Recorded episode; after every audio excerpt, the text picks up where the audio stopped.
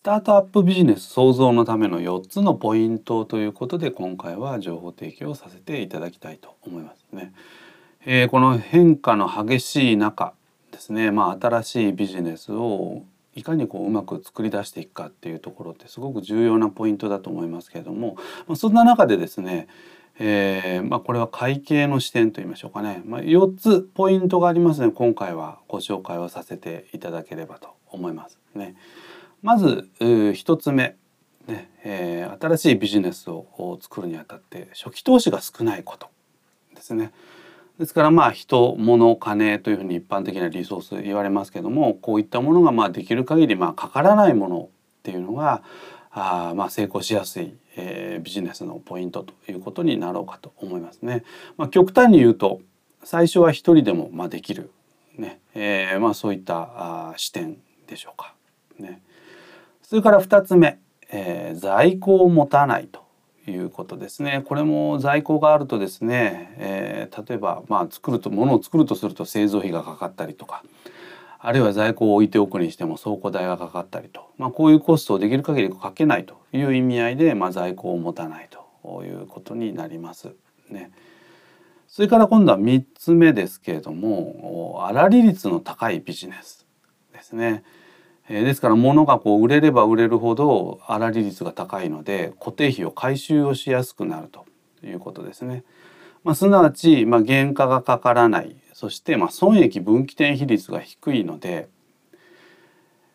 えー、一つ売れるごとにまあレバレッジがかかってですね固定費の回収がまあ早くなると、まあ、そういうようなあ展開でしょうか。ね。はい、そして今度は4つ目、えー、定期的な収入がある。ということで、まあ、できればですけどね、えー、毎月毎月のこう定額の収入があるようなビジネスというのが一番やりやすいということですね。ですからまああの昨今こうサブスクリプションビジネスなんていうのがありますけどこれも月額で、えー、定額こう入ってきたりとかしますのでね、まあ、そうするとすごくこうビジネス的にもこう安定をしますのでね、えー、そういうところをこう考えていくということでございますね。じゃあ本当にこんなねあのまあ本当はこう4つ全部満たせればいいんでしょうけれどもねまあ中にはこう3つとかあ2つとかっていうところもあると思うんですけども新しいビジネスで本当にこういうのってあるんでしょうかということなんですね。まあ、例えば例ですけれどもね、えー、コンサルタントのようなこう知識付与型のこうビジネスなんていうのはですねまず初期投資ほぼいらないですね。自分一人でもできますね。あるいは在庫もなくても、えー、ねいいですね。えー、知識っていうのはまあパソコンの中にこう入ってたりとかねあるいは自分の頭の中に入ってたりとかまあしたりしますね。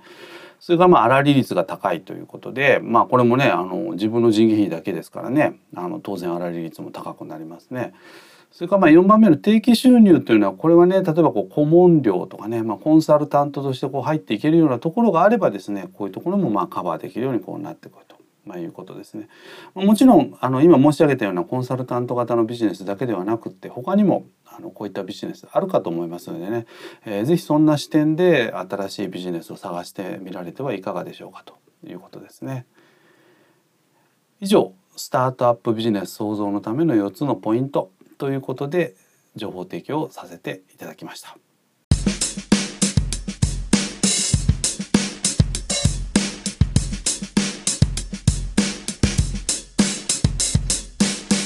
Oh, thank you.